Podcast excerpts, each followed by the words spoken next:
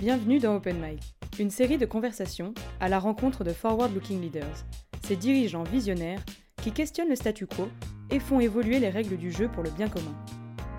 Un podcast réalisé par Beyond Associés et l'Opinion.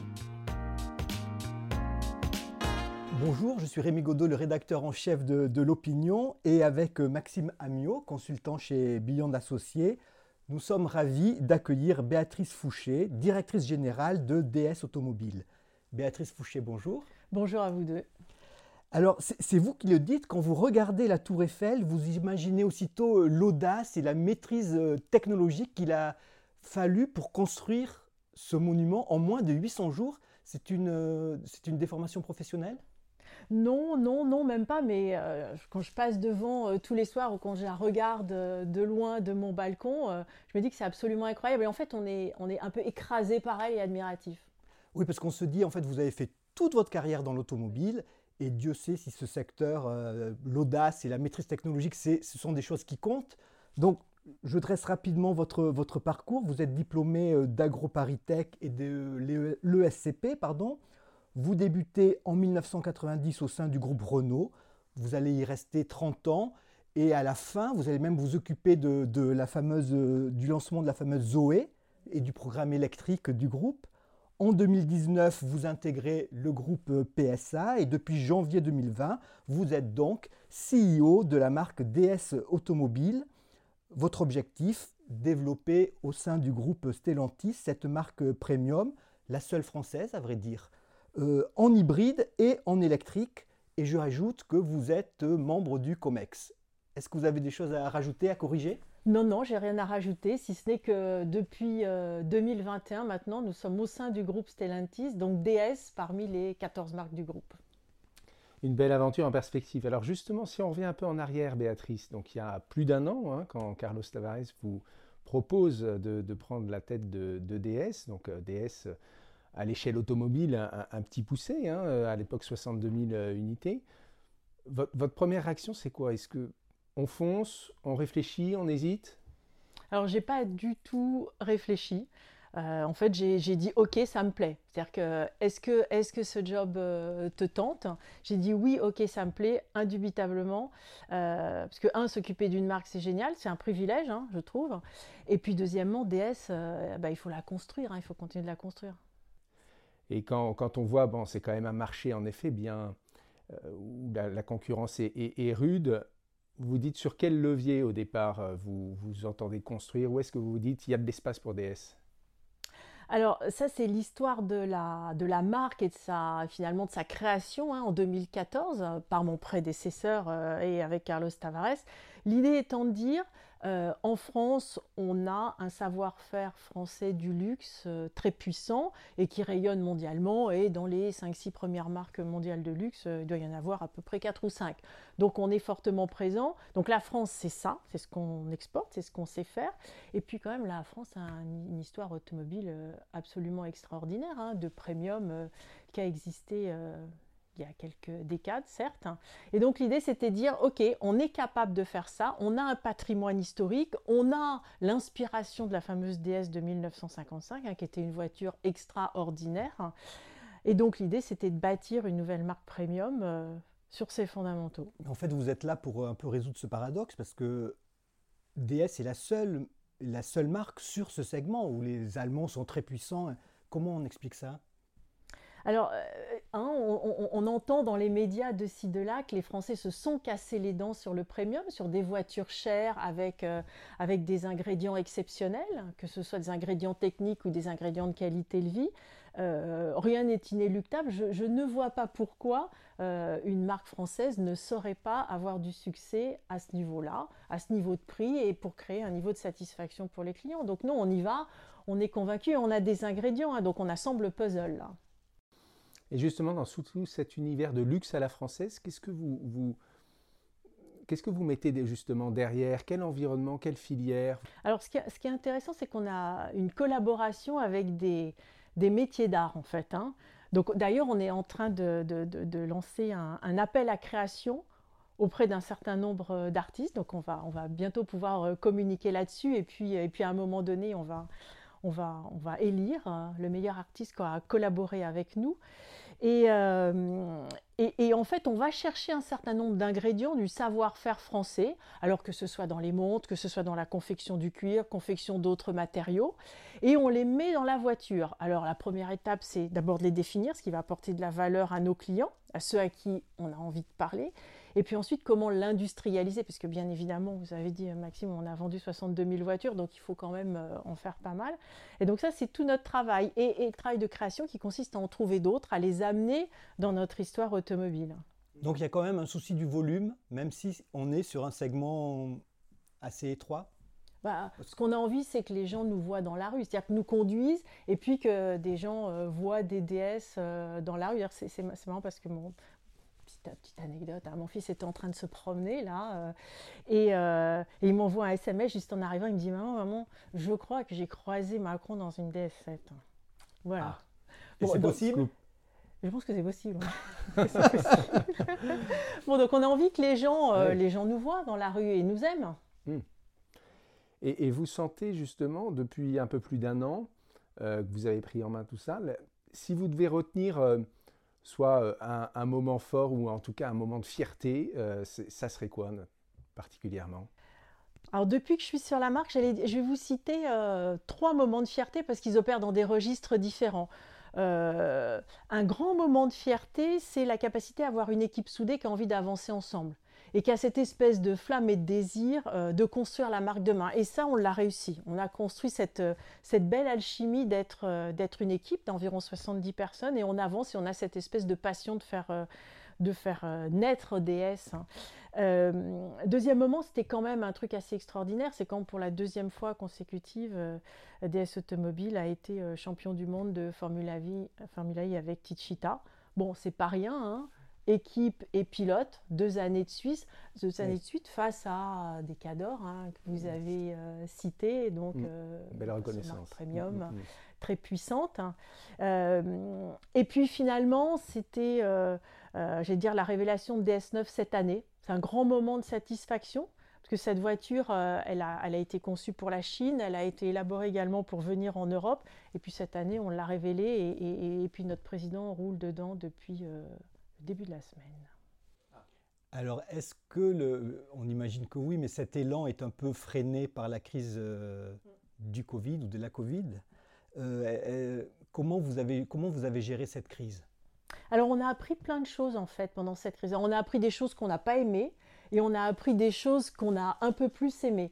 Donc dans les choses qu'on n'a pas aimées, c'est qu'une marque qui a encore une notoriété assez naissante, hein, et ce qui est le cas de DS, c'est-à-dire quand vous dites aux gens, euh, euh, citez-moi les dix premières marques automobiles qui vous viennent à l'esprit, euh, il est très peu probable qu'ils vous parlent de DS.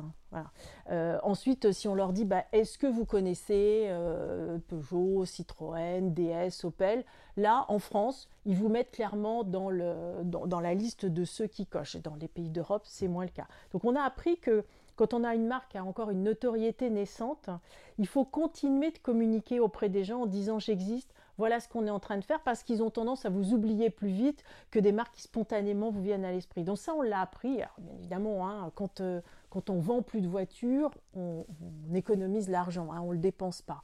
Bon, alors, euh, donc on a réajusté un tout petit peu le tir en continuant de communiquer et de façon assez diversifiée et, un peu plus en lifestyle par exemple, etc. Donc on a fait des choses un peu nouvelles. Euh, donc ça on l'a appris un peu à nos dépens et c'est un bel enseignement de la crise. Euh, on a appris aussi qu'on était assez fort parce qu'on était soudés et qu'on avait une vision. Et quand vous avez une vision claire de là où vous voulez aller et que vous avez des voitures dans le tuyau qui arrivent cette année, bon bah on a appris qu'on allait y arriver. Je reviens sur la crise sanitaire. Quand on interroge des managers sur, qui vendent des biens de consommation, tous nous disent c'est extraordinaire parce qu'en six mois de crise, on a, on a gagné 3-4 ans parce que le numérique, parce que le e-commerce. Alors vous êtes, vous, quand même dans un secteur industriel beaucoup plus lourd. Ça vous a appris des choses, ça a amélioré des choses sur la gestion de stock, sur la chaîne de valeur? Qu'est-ce qui a hmm. changé? Oui, oui, alors ça nous a secoué. Alors après, les gens qui positivent disent ouais, ça nous a appris des choses, plein de trucs, etc. Au moment où ils les ont appris, je pense qu'ils euh, étaient bien accrochés sur leur siège en disant c'était peut-être un peu moins confort que ce qu'ils racontent. Euh, c'est vrai qu'on a appris plein de choses au sens où euh, on a appris à travailler en digital, par exemple. Bon, ok, on fabrique toujours les voitures à la main hein, quand même. On a, on, a, on a aussi appris qu'il fallait accélérer fortement. ce que je disais ce matin, en fait, il y, a, une espèce de paradoxe dans l'automobile. On est toujours sur un cycle de développement qui dure à peu près 5 ans. Et ça, c'est pas prêt de changer, hein, parce qu'il faut imaginer les voitures, il faut les dessiner, il faut emboutir des pièces, il faut les monter, etc. Ça, ça prend du temps. Mais euh, j'allais dire, on est entrechoqué par euh, deux choses. Euh, une exogène et une semi-endogène, on va dire. Une exogène qui est la réglementation, et là on a vu qu'elle s'est accélérée drastiquement en Europe, hein, puisque tout le monde dit maintenant en 2030, il y aura, on vendra au moins une voiture sur deux 100% électrique. Donc ça, hop, ça nous est arrivé dessus, et donc on est obligé de composer avec ces cycles de développement avec un accélérateur exogène de dingue. Et puis, j'allais dire, un semi-endogène euh, qui est euh, euh, l'arrivée très très accélérée de la digitalisation dans l'automobile et de la connectivité. Donc ces petits objets téléphoniques là qu'on a tous entre les mains, ils arrivent avec une, accélération dingue dans les voitures. Et, on sait bien que tous ces petits objets de connectivité, ils ont des cycles de développement qui sont hyper courts. Hein. C'est tout le monde appelle ça le mode agile, etc. Euh, on fait un software, le lendemain on le critique, le surlendemain on en fait un autre, etc. Nous, on n'est pas euh, accoutumés à ça. Donc on voit arriver ça. Et on n'a pas le choix parce que bien évidemment, la valeur de l'auto demain, ça va être ça, en partie. Hmm. Au fond, euh, vous vous dites, dans qu'est-ce qui vous fera dire dans 5 ans, vous avez réussi, on a réussi ou pas? L'aventure DS. Ouais. Alors, euh, en, tant que, en tant que marque DS automobile, euh, c'est ce que je disais tout à l'heure, en fait, euh, il faudra qu'à un moment donné, notre notoriété soit telle que vous voulez acheter, Maxime, une voiture premium, vous mettez DS dans votre liste d'hésitation. Hmm. Et vous dites, je vais aller voir sur Internet un tel, un tel, un tel, et dans le un tel, il y aura DS. Hmm. Ça, ça j'aurais réussi quelque chose. Euh, la deuxième chose aussi que, notre équipe aura réussi, euh, c'est de dire euh, oui, cette marque-là, j'achète une voiture électrique, et eh ben, elle est vraiment crédible. Ils savent faire des voitures électriques. D'ores et déjà aujourd'hui, hein, la fierté qu'on a, c'est de dire on est la marque multi-énergie la plus électrifiée en Europe. Preuve à l'appui, euh, les émissions de CO2, c'est aux alentours de 83 grammes. On est les meilleurs en Europe. Bien sûr, il y a Tesla qui vend que des voitures électriques. Et ensuite, c'est nous. Donc, on vend euh, plus d'une voiture sur trois électrifiée, que ce soit de l'hybride rechargeable euh, ou de l'électrique. Donc, ça, c'est notre chemin, c'est notre direction. Et donc, et, bah, voilà, en 2025, et ça, vous pensez qu'en effet, on peut avoir un mix dans, les, dans les années qui viennent, clairement majoritaire électrique bah, euh, vous connaissez mon parcours, mon histoire, euh, mon affection euh, pour la voiture électrique depuis maintenant 10 ans d'ailleurs. donc oui, bien évidemment, DS, son histoire, c'est ça. Ça, c'est en effet, on reviendra sur l'électrique en, seconde partie parce que finalement, vous étiez quand même assez, assez, assez précurseur dans tout ça. Vous étiez quand même sur un, le programme électrique de, de Renault. Euh, avec le recul, finalement, vous vous dites, euh, euh, est-ce que cette, à l'époque, et quand vous voyez le développement de l'électrique maintenant, est-ce que vous, vous êtes surprise du, temps de développement, de, l'accélération du temps ou pas sur ce sujet? Alors en fait, il y a effectivement dix ans, hein, c'était presque dix ans le, lancement de, Zoé, qui a été un, pavé dans la mare, un joli pavé dans la mare. Hein, euh, dont tout le monde disait euh, bah, c'est bien sûr trop tôt. Et puis les chiffres l'ont montré, puisque bien évidemment les premières années, les volumes de vente étaient 5000 euh, en France, 6000, 7000. donc bien évidemment, ça a été long. oui, je suis quand même un peu surprise par l'accélération du phénomène. Euh, on sait bien qu'il y a eu un certain nombre d'éléments qui ont choqué le marché et qui, ont, favorisé fortement cette accélération. Ceci dit, elle était inéluctable. Donc je pense qu'à 2-3 ans près, de toute façon, l'histoire, elle était écrite comme ça. Euh, moi, ça me fait bien sûr euh, plaisir hein, d'avoir mis le premier pied sur la Lune hein, à un moment donné. Vous étiez dans une ambiance un peu expérimentation à l'époque Aujourd'hui, c'est complètement différent. oui, oui. Alors, mais à l'époque, c'était l'expérimentation. C'était la petite équipe là euh, qui avait envie de gagner contre tous, en fait. C'était un peu ça. Et on était contrariés à chaque fois que quelqu'un nous disait qu'on était un peu illuminé, c'est le cas de le dire, euh, et que et qu'on s'était trompé. Euh. Donc, on était un peu contrariés parce que parce que c'était notre job au quotidien. Aujourd'hui, c'est bien sûr différent parce que l'électrique, tout le monde en parle. Il passe pas une semaine sans qu'il y ait un constructeur qui fasse son, son, son j'allais dire son, son, coming out sur le sujet. Donc on, est dans un régime différent, mais là on est dans un régime d'accélération extrêmement fort. Est-ce hein. qu'on reste quand même dans un régime intermédiaire où le marché est vraiment drivé par la réglementation et par des objectifs qui sont fixés par la réglementation, où il y a vraiment un appétit maintenant euh, des, des, clients qui est, qui est, de plus en plus fort ou C'est la poule et l'œuf, mais il est clair que le, le, le, marché européen et demain le marché américain et le marché chinois sont drivés par la réglementation. Hein. Aujourd'hui, ce qui fait faire le tournant extrêmement rapide, hein. on fait un tournant à 90 degrés, le truc il est, il, est, il est incroyable dans sa vitesse et dans sa puissance. Ce qu'on demande à l'industrie automobile aujourd'hui, c'est un truc... Euh, vraiment incroyable. C'est-à-dire d'aller, d'aller très très vite sur, sur de l'énergie. Ça fait quand même plus de 100 ans qu'on roule, hormis quelques petits épiphénomènes euh, d'électrification, euh, qu'on roule avec cette énergie. Quoi. Donc, euh, donc là, oui, c'est, ouais, là, c'est, c'est fort. Et, mais après, il y a l'appétit des clients, on le sait bien. Hein. aller à l'électrique, c'est, c'est ne pas en revenir. Et quand on, quand on pilote justement, vous l'avez très bien dit là, en, en, période d'accélération technologique euh, impressionnante. Euh, qu'est-ce que ça change finalement? Alors ça, change vraiment tout au quotidien. C'est-à-dire qu'on passe, on passe d'une d'une façon de piloter, euh, j'allais dire, exigeante, dynamique, etc., à, un management de rupture. On est aujourd'hui dans l'automobile à un management de rupture, hein, un, truc, un truc très très fort. Il y a, notre président euh, euh, dit régulièrement euh, encore, rendez-vous bien compte que, que, finalement le paradigme de demain n'a rien à voir avec le paradigme d'hier. Et on parle d'une temporalité quasiment à la journée au sein de l'industrie automobile. Donc, donc ça change tout dans notre façon de faire. C'est-à-dire qu'on est, on est, on est dans des décisions qui peuvent paraître assez brutales d'arrêter des moteurs euh, thermiques euh, quasiment du jour au lendemain à 2-3 mois près. Hmm. Ce qui est un hmm. truc incroyable. Ce qui auparavant n'était pas. Ah, mais ça fait peur à des gens. Hmm. Oui, comment ça se passe dans le management des équipes, alors des, des, hommes?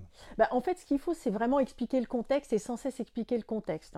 Donc, euh, donc expliquer le contexte, c'est dire, bah, par exemple, effectivement, en 2030, euh, en, Europe, il se vendra euh, une voiture électrique euh, sur deux, ou les, en termes d'émissions de CO2, entre 2021 et, et 2025 ou 2030, on va baisser de 30, 40, 50% les niveaux d'émissions. Donc, donc en fait, les gens se rendent compte de ça et, finalement comprennent, comprennent qu'on ne peut plus rester assis sur la même branche. En fait. Ils ont le sentiment qu'on leur demande de scier la branche sur laquelle ils sont assis. Donc ça, c'est, assez intéressant. Et on leur dit, vous n'êtes plus assis sur cette branche-là.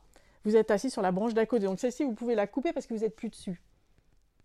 Donc c'est, Mais en management, c'est assez très intéressant. Est-ce qu'il y a un sentiment de pouvoir à tout moment être une victime? Parce que ce qui est intéressant, c'est que là, il y a une disruption technologique, mais qui est vécue par des, par des acteurs traditionnels qui qui, qui se mettent sous contrainte pour se transformer alors que dans d'autres technologies, le disrupteur élimine, euh, élimine la, vieille, la, vieille, industrie. Là, on n'est pas dans ce cas-là. Est-ce qu'il y, a un poids qui fait que, à tout moment, vous dites peut-être que dans 5 ans, DS n'existera plus ou...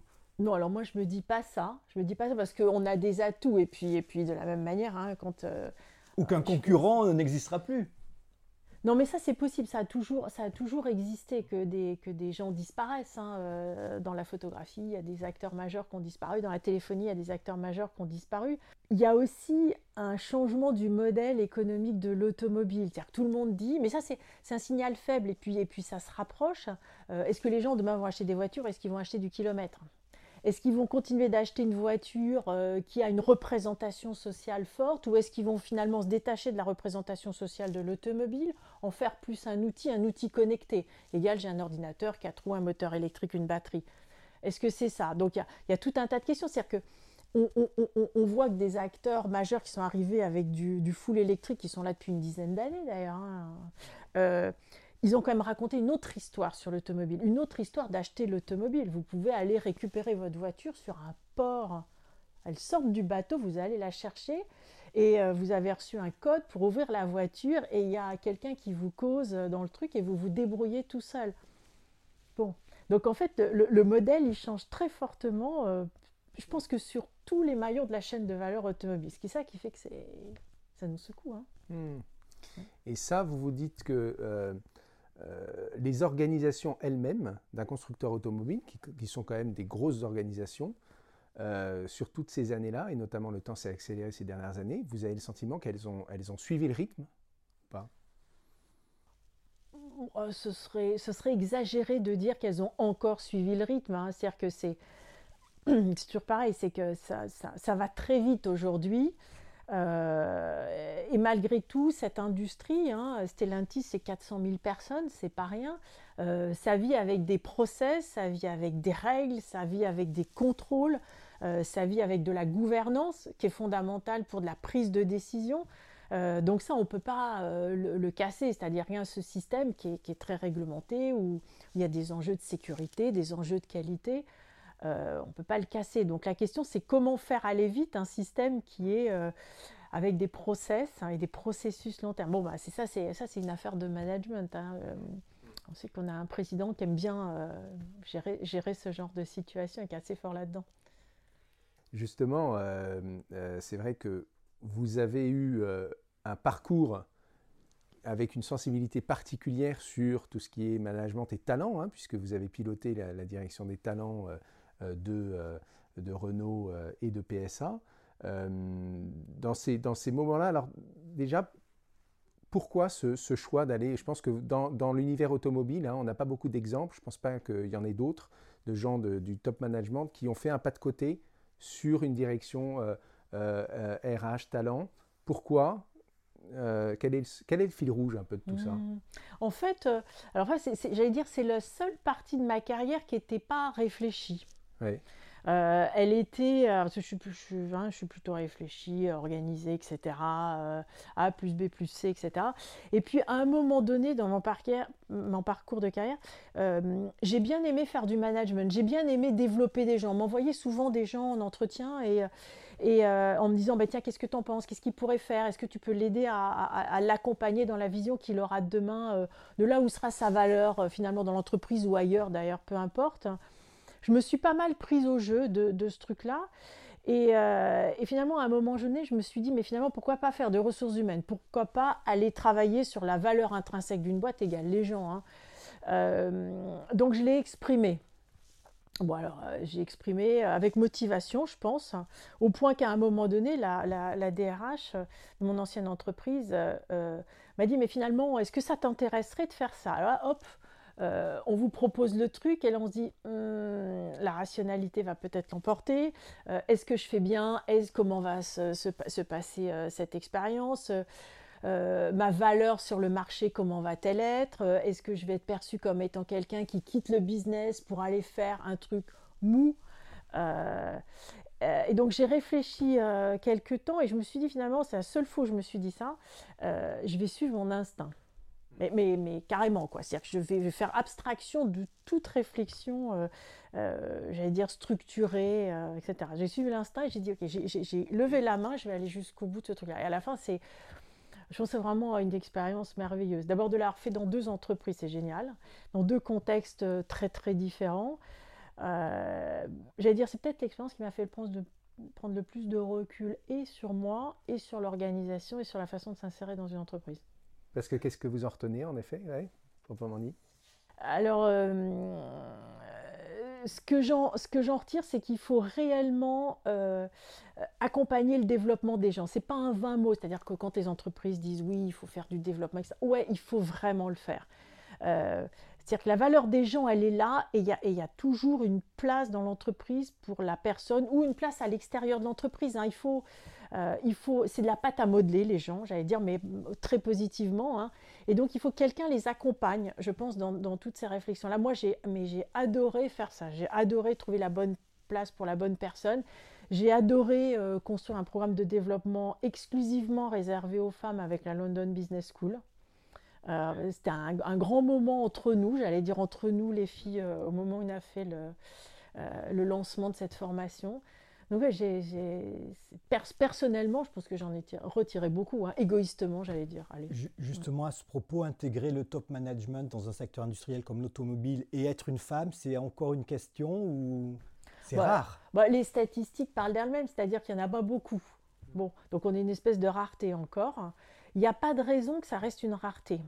Bon, alors j'ai dit, toujours aux filles euh, avec qui euh, que, je, voyais là et en qui je, sentais cette espèce d'envie, mais cette envie freinée. Je dis vous vous freinez vous-même. Alors moi je l'ai fait aussi dans ma carrière, j'ai fait des petites erreurs. Vous vous freinez vous-même, c'est-à-dire que vous avez trop l'air de douter de vous. Donc arrêtez de douter de vous. Vous avez le droit de douter de vous, mais il ne faut pas que ça se voit. C'est pas la peine de le montrer, c'est inutile. Donc, euh, donc, donc, bon, parfois, on, j'allais dire, on est un peu victime de nous-mêmes, de notre espèce de transparence, de notre envie d'être honnête. Hein. Euh, et, je pense que oui, il n'y a pas de fatalité. Et puis, ça fait quand même beaucoup de bien. Et, euh, le fait d'avoir quand même quelques filles au comité exécutif de, l'ancien groupe PSA, ça faisait pas mal de bien. Et, le DRH du groupe Stellantis y a particulièrement porté attention. Ah, c'est sa bataille à lui. Hein. Mmh, mmh.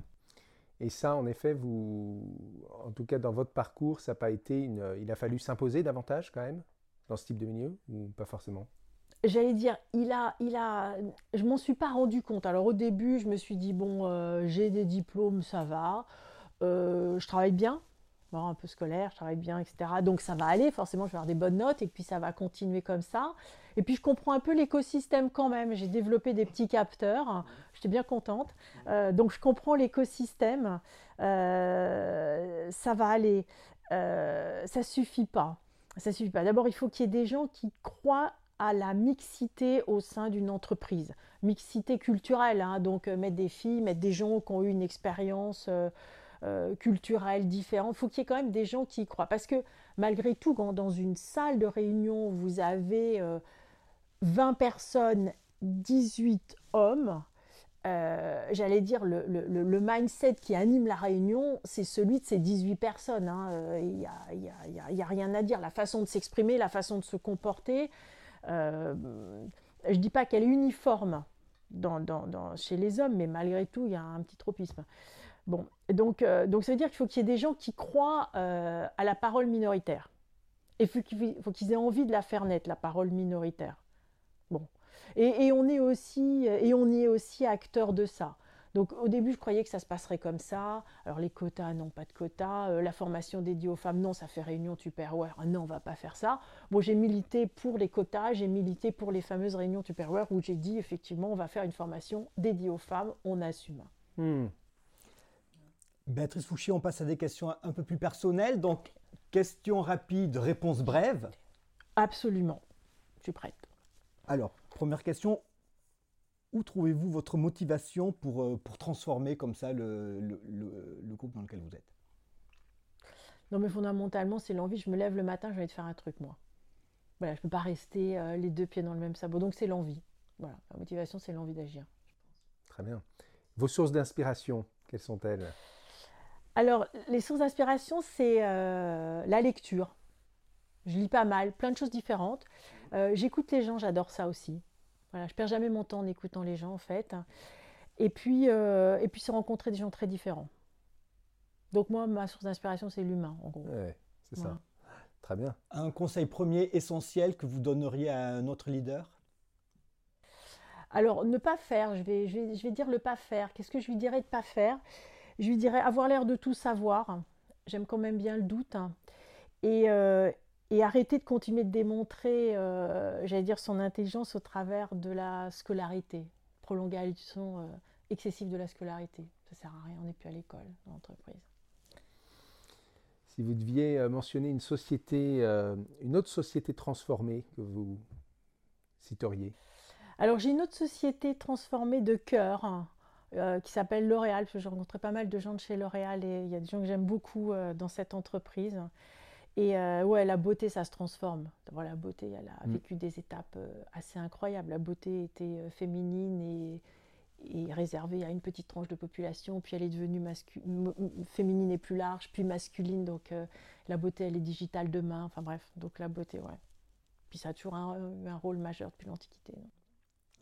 Les deux ou trois choses qui vous amusent le plus Alors faire du vélo, ça me met en joie de faire du vélo. Euh, je suis pas du tout. Euh, je ne fais pas de mm. course. Non, non, Alors, il n'est pas électrique. Je peux passer à l'électrique. J'ai une petite barrière psychologique encore euh, sur l'électrique. Euh, l'observation de l'autre, Ça, c'est euh, ça, c'est aussi, ça m'amuse. Et puis modéliser le futur, qu'est-ce qui va se passer? J'adore jouer au ping-pong avec ça. Et les trois choses qui vous irritent le plus dans ces cas-là? Ouais, alors il y a euh, les phrases toutes faites. Je ne supporte pas les phrases toutes faites. Ma scène des phrases toutes faites, j'aime pas ça. J'aime pas l'inaction non plus. Ça me met mal à l'aise. Et, et puis j'aime pas la pensée commune ou dite moyenne. Les gens en moyenne pensent ça. J'aime pas ça. Une citation, une devise préférée? Alors, il y en a une que j'aime bien euh, d'un auteur qui peut être vu comme négatif, nihiliste, assez dur à lire, c'est Sioran. Euh, donner un but précis à la vie, elle perd instantanément son attrait. Oui. Très bien. Donc tout se construit. Et si vous deviez mentionner un, lieu de, de souvenir Alors ce ne sera pas un lieu, Mm. Euh, ça va être un objet. Alors, je ne suis pas très, très attachée à l'objet, mais il y a parfois des choses comme ça qui... C'est un peu ma petite Madeleine à moi. En fait, c'est le cahier de recettes de cuisine de ma grand-mère. Voilà. Donc ça, c'est un petit truc écrit à la main ou avec des petits trucs collés. Donc ça, c'est voilà, c'est ce que j'aime. C'est rempli de souvenirs pour C'est rempli de souvenirs de recettes qu'on a faites. Une soirée idéale?